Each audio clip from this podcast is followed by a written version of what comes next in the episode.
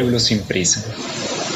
Estas tres palabras definen un acogedor pueblo ubicado en el departamento del Quindío, donde la fauna abraza sus fértiles tierras y sus mujeres, con quien hablaremos para enriquecer nuestra experiencia. Ellas nos muestran su esencia, lo que vuelve mágico este lugar. Así que conozcamos sus caminos y viajemos juntos de la mano de nuestras invitadas.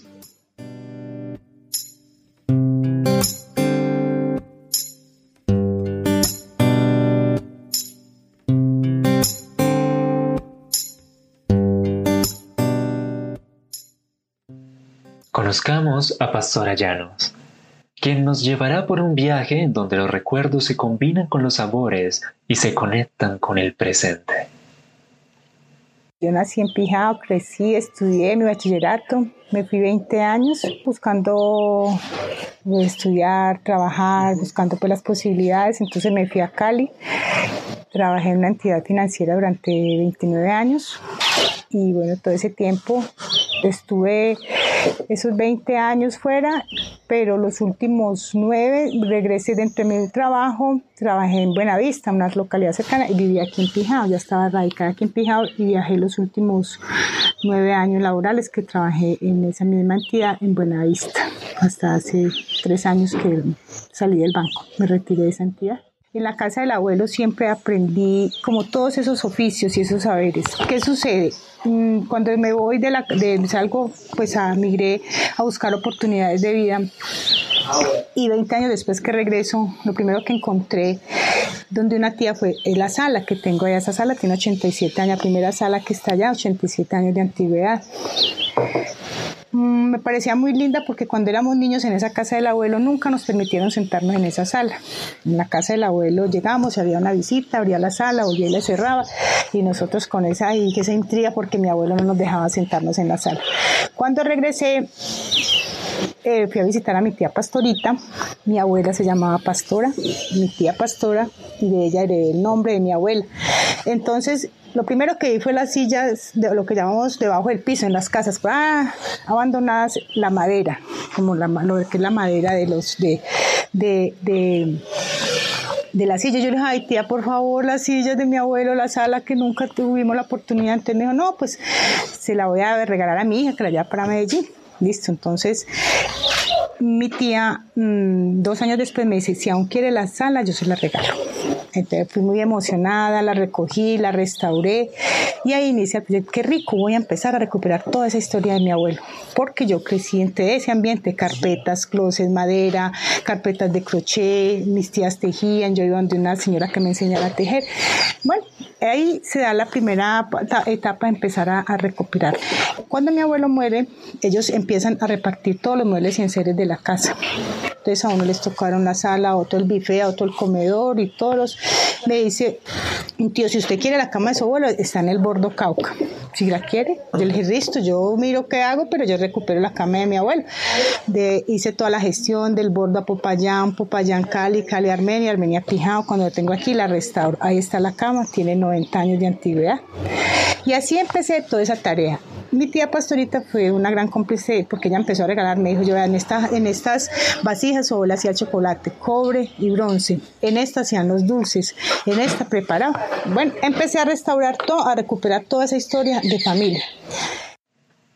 Al reconstruir esa historia empezaron a surgir sabores de comidas que marcaban dinámicas de diferentes momentos de su vida, rituales que tenía con su familia. ¿A qué sabían esos tiempos? Escuchemos. Yo recuerdo que yo hacía arepas todos los días, uno le perdía, mi abuelita me levantaba a las 5, 5 de la mañana, muela, y haga arepas, y la redondita, y haga arepas, uno ya estaba desayunado y todo, cuando estaba, no estaba terminando de desayunar y estaba colocando el almuerzo, todos los días. Me sorprendía mucho hacer frijoles todos los días. La gente hoy en día, a mí me sorprende, una finca, la finca no, llévenme las arepas del pueblo, las señoras en, las, en el campo ya no hacen, es que se ha perdido todo. Cuando era niña nunca fui a una piscina, nunca íbamos de paseo, nuestros paseos era ir al, río, al charco, en las pizarras. Y cuando íbamos allá, mi abuelo no siempre nos, mi mamá, mi madre siempre me preparaba en hoja de plátano, hoja de plátano colocaba huevo, pollo, carne, papa, yuca, plátano que era con un hogado y eso se amarraba, se dejaba eh, lo llevábamos, ya uno lo envolvía bien en esa hoja y por la tarde luego que uno estaba todo el día en el río sabía espectacular ese plato. Entonces lo incorporé como el plato típico de la casa, que es el fiambre montañero. Porque ese fiambre también hace parte de nuestra cultura. Nuestros abuelos cuando iban a sus largas jornadas de trabajo lo llevaban. Es un plato que se puede, tiene la facilidad de que se puede consumir frío y no pasa nada, se conserva y la hoja entre más tiempo esté eh, en la hoja, mucho más el sabor es delicioso. En la hoja de plátano se eh, le da un, un toque y un sabor muy especial. Pasó el tiempo y con él vinieron nuevos retos. Las preguntas que desde hacía rato estaban rondando en la cabeza de Pastora la llevaron a tomar decisiones y actuar siempre me asistía como una pregunta el día que yo, yo qué más sé hacer en la vida, el día que yo me vaya este, del banco, que ya diga no más, yo qué más sé hacer. Pero por allá, como muy en mi ser, en el yo siempre decía, yo quiero algo de negocio, una, tenía una idea de negocio, pero no sabía exactamente qué. Entonces, un día viene mi hermana, que es artesana, y ella venía a Pijado regularmente y traía sus productos, collares, cosas que pintaba, las ofrecíamos en los diferentes sitios y nunca se dio la oportunidad. Como en un cuarto viaje de ella, no vendía nada entonces yo le dije, listo, vamos a hacer algo, vamos a colocar un negocio de artesanías en el garaje de la casa, pero que la casa, nadie entra a la casa, no me, no, que se pierda mi privacidad, le dije ya a mi hermana, y empezamos y colocamos la artesanías, ella traía cuadros, collares, muchas cosas, porque ella trabaja muy lindo la artesanía. Entonces, mm, ahí iniciamos y empezaban las personas, ay, esa casa tan linda. Ya había recuperado mucha historia de mi abuelo siendo mi casa y la había restaurado también como vivienda, porque siempre me ha gustado mucho esta arquitectura. Entonces, bueno, iniciamos y ella me dijo, empecé y dijo, ay, déjenos conocer esta casa tan linda, ay, qué rico que quiero conocer. Y ahí nace mi idea. Yo dije, listo, voy a abrir la casa, voy a contar una historia de familia, voy a vender café de olla y voy a empezar. Tía, por favor empieza a contarme qué hacían las abuelas. Ah, bueno, mire, las abuelas se preparaban los buñuelos de maíz remojado. Tía, ¿cómo era? Algunos conocimientos yo los tenía, los dulces de mi infancia, porque a mí siempre me tocó hacer, todas las mañanas hacíamos arepas y yo molía y hacía muchas arepas. Las natillas en diciembre eran, mi abuelo nos levantaba a la una de la mañana a hacer esas natillas de maíz, de moler, remoler y volver a remoler y todo el día un arequipe. Bueno, nuestra cultura el manjar blanco, el arequipe no es mucho, pero lo hacíamos una técnica como con arroz, diferente al del valle, por ejemplo, entonces también lo aprendimos. Inicialmente mi tía venía y me preparaba los buñuelos, yo la veía como preparaba. se enfer ya se enfermó y se fue tres meses de pijao y yo quedé sin los buñuelos de maíz. Cuando ya regresé, yo tía, definitivamente empezaron a enseñarme a hacer los buñuelos, entonces ya aprendí a hacer los buñuelos de maíz remojado. Es un buñuelo artesanal muy diferente porque es un buñuelo que uno prepara la harina, uno deja el maíz en remojo durante varios días, cuatro, cinco días, seis días, le cambia el agua y en la mañana, el día hoy en la mañana, yo saqué la harina, se muele con queso criollo, se remoja con, con leche, con huevo y ya. Entonces es un buñuelo que sabe totalmente diferente a un buñuelo de panadería porque tiene una técnica muy distinta. La cercanía y el gusto por la cocina, pero sobre todo el amor y el deseo de honrar a esa familia en la que creció, le permitieron enfocar su negocio y aprovechar lo que estaba haciendo con su casa. La Casa de los Recuerdos es, es un homenaje, es una casa tradicional de Pijao, es mi casa. Después de esos 20 años, cuando yo regreso a Pijao, mi, infancia fue en la casa del abuelo, desde los 7 años. Entonces allá aprendí, digamos que todos esos saberes, hacer arepas, a preparar un buen sancocho, unos buenos frijoles, los postres que se preparaban en la casa era con lo que había en el solar de la casa, no era nada extraordinario, un palo de brevo, mm, una sidra, un zapallo, una papayuela, hoy pues no existe, no están relativamente extinguidas, pero bueno, era eso. Entonces, en la casa del abuelo siempre aprendí como todos esos oficios y esos saberes. Cuando empecé, el proyecto era ahí, era en cuatro ladrillos, en el piso. Ahí yo me quemaba los pies, esas botas calientes de caucho, yo me quemaba y ya tengo una estufa mucho mejor. Entonces, eso es lo que a mí me ha gustado mi proyecto, porque he ido así como, como, como creciendo y a mí me da mucha alegría y satisfacción saber de que en pandemia hice estos kioscos, yo misma pintaba el zinc, yo misma pegaba con un señor, Eh, entonces yo me siento muy feliz de eso y eso es lo que me permite como que me da vida, alegría y soñar. Independiente del lugar en donde estemos, necesitamos comida. Pero ¿qué hace que la casa de los recuerdos sea tan especial? Que sus platos sean tan bien valorados por quienes la visitan. La clave de este negocio se aparta por completo de la manera que solemos vivir en la actualidad. Siempre quise volver a mis raíces, eh, viviendo pues con la vida, la agita del estrés total altísimo de, de, trabajo, de, de, ciudades. Hace tres años, cuando ya no, ya no estoy en la entidad, me dediqué por completo ya al negocio, a la casa y a construir, porque esto se ha ido haciendo poco a poco. Esto ha sido un proceso de mucho pus, poquito, pues de restaurar la casa, aprender, en todo este concepto lo más importante es el tiempo.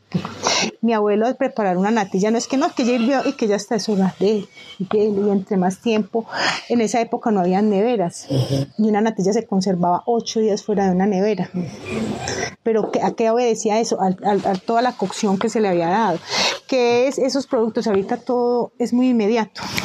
Eso ya lo que más nos dé, porque es que necesitamos que, que vino un señor y me dijo, usted se está complicando tanto, señora, haciendo esa colada, yo le traigo la harinita, que no sino que le echo me da mucha pena, pero no, el concepto no es, no es el mismo.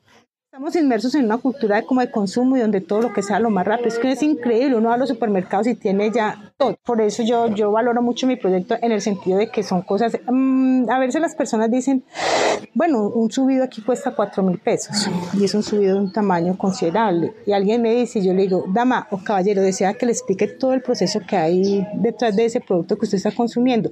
De hecho, he querido como colocar un, sacar un, lo que les estoy contando, una pequeña memoria de cuántos días, porque eso es lo que nos permite valorar un poquito de lo que estamos haciendo. Contar como un poquito de la historia para que cuando estamos consumiendo ese producto lo valoren.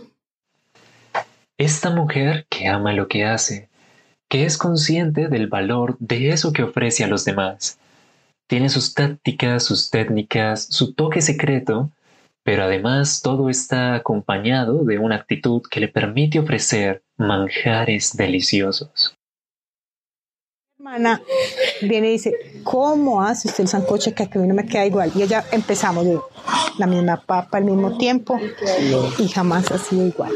Entonces, porque eso es una cosa que ya está intrínseco en uno, eso es algo que es el otro, ese es el otro ingrediente que no tiene yo trato cuando estoy cocinando estar contenta, estar feliz, cantando, como que, eso.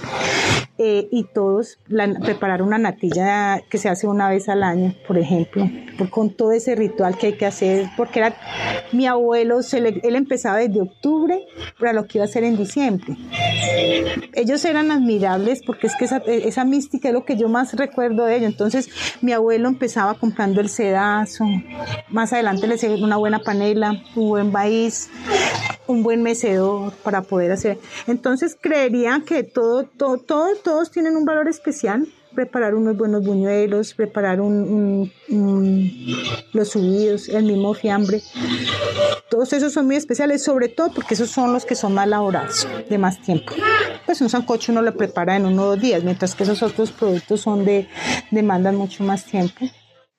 Y si tenemos dudas de la calidad de los productos que podemos encontrar en la Casa de los Recuerdos, escuchemos lo que otras personas que han pasado por ese lugar le han dicho a ella sobre lo que han disfrutado.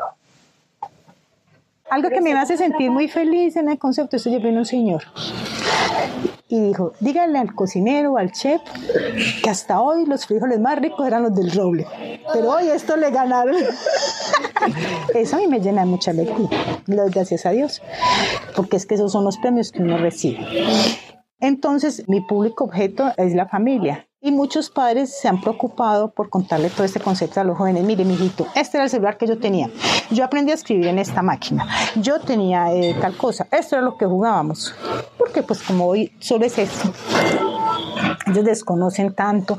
Uno, uno en la familia que uno se sentaba alrededor de una comida que era todo, como estamos haciendo nosotros, los partiendo, eso ya se perdió. En esto estoy viendo todos los padres, de grandes, pequeñitos y todos con él, se perdió toda esa comunicación. Me gusta que las personas que se lleven como ese concepto de la casa, que no es un lugar donde entré y volví a salir, no, sino que tiene eso. Eh, cuando la película, ay, le cociné a Tilda Swinton y qué delicioso, y se comieron el fiambre montañero y ellos qué rico, el esposo me decía que, pues en el inglés me decía qué delicioso, qué, qué, qué riquísimo. Cuando entró ella y el director de la película, ella, la, la expresión de ella fue, esto es un lugar mágico de Tilda Swinton. Cuando va volvió a la segunda después de la película vino y me abrazó y tenemos fotos con ella y, y, con todos ellos porque son, porque yo me sentía muy feliz que ellos de mis manos prepararle a personas importantes, muy importantes también, como le preparo con todo gusto cualquier persona.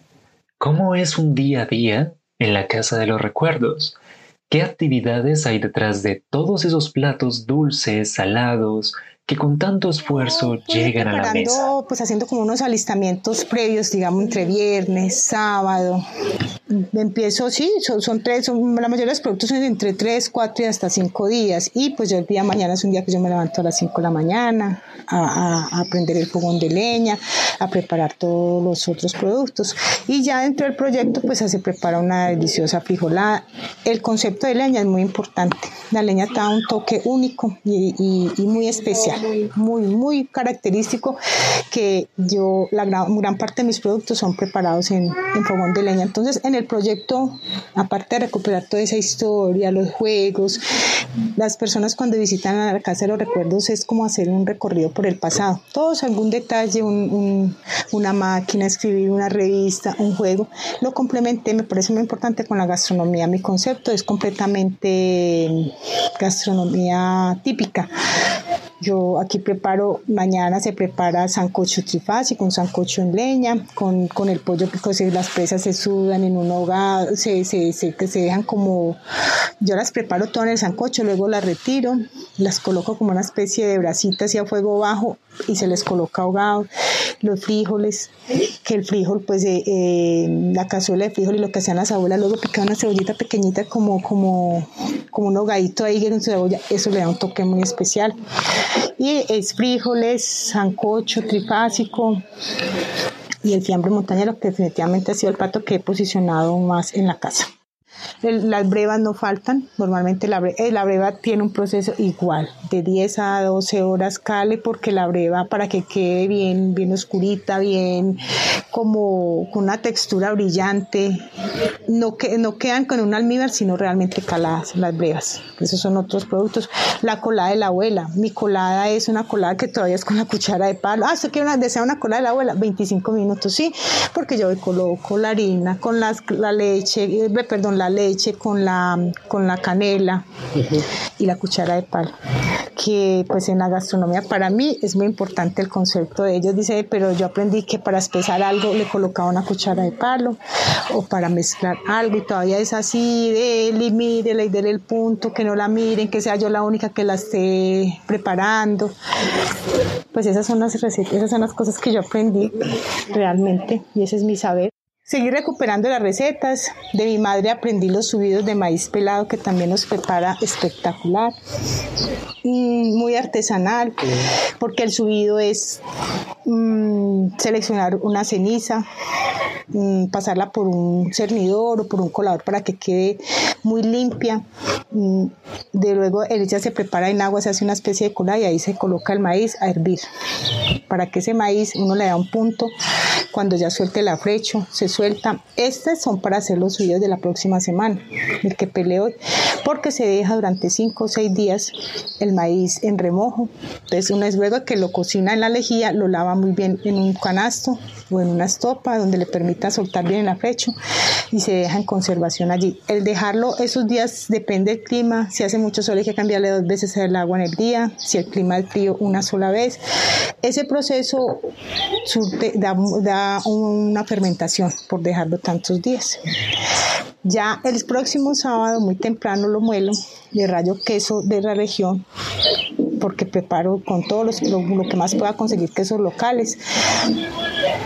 Le rayo queso, un helado de panela y eso es batir y batir y batir. En la, en, la fuerza de uno batir y en la mano que tenga uno de batir y batir y batir hace mucho tiempo, eso es lo que genera que ellos se esponjen. Lo dejo ahí, eh, lo tapo con un lienzo y lo dejo 3, 4, 5 horas, entonces se llaman subidos porque esa mezcla sube. Después de que ya le da el punto de subir, entonces cojo hoja de congo, hoja de plátano y empiezo, he preparado en un sartén con poca agua, le coloco un fondo de lecho y ahí eh, lo dejo para que ellos empiecen a hervir.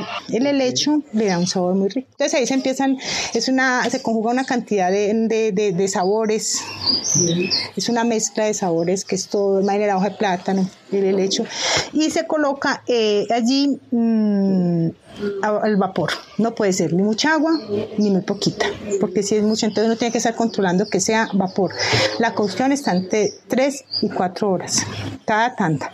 Entonces, esos son procesos que yo inicio muy temprano y se puede estar uno todo un día preparando subidos, porque son procesos muy artesanales todavía. La casa de los recuerdos en Pijao, Pastora, el corazón de esta casa, nos aguarda cuando tengamos la oportunidad de ir allá o a sitios similares. Seamos conscientes de la posibilidad que tenemos de apoyar ese tipo de apuestas tan valiosas y para las que a veces las cosas no son nada fáciles. Fluctúa mucho, que ese es otro factor. Un año antes de la pandemia tuvimos el problema de la vía cerrada. Fue un año que esto se fue a, a pique. Pijao no volvió nadie en ese año, duro. Y estábamos en ese año recuperándonos y esperando que se diera cuando llegó la pandemia. Yo cerré la casa 10 meses.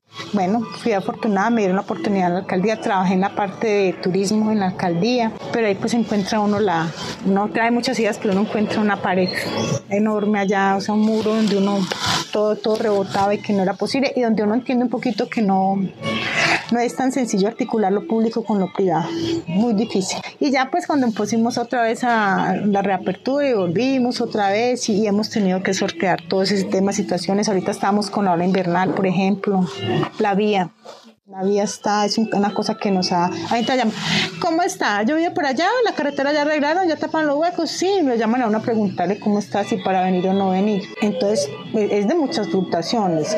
Sostenerse ha sido muy difícil. Sostenerse, yo tengo una fortuna y es que la casa es mía, entonces no pago un arrendamiento, pero me solidarizo mucho para quienes han pagado un arrendamiento, los considero en una situación sí. Además, aquí se han carecido mucho los arrendamientos, el costo de vida, toda su vida. Entonces, eso ha sido, no ha sido, pues, antes del de la pandemia todo esto venía sus fijado, venía eso era una cosa loca. La, y la casa se ha llenado muchas veces de aquí hasta el otro extremo, pero eso ha sido temporal. Los picos de, la, en, turismo son 62 días al año de turismo, lo que realmente tenemos, que son Semana Santa, los festivos, mm, diciembre, en octubre creo que es el, receso. Esos son más 62 días en turismo y ya para contar de resto es uno ahí difícil. No ha sido pues así que, entonces por eso he sido como muy prudente en, lanzar más proyectos, en ser más agresiva, porque sí, pero con Gustavito, ¿cierto? Lo hemos hablado muchas veces, yo decía tal cosa, pero sí, pero se invento, pero hay que movilizar una cantidad de, de, eh, en redes y todo para que uno logre traer. Sí, yo puedo hacer cosas muy ricas y, he tenido una idea de, de hacer postres, de café, de cosas, en semana algo mucho más, pero traiga pues la gente. Muchas veces me ha pasado cuando se me queda comida, tengo que regalarla, ofertarla, entonces tampoco es la finalidad.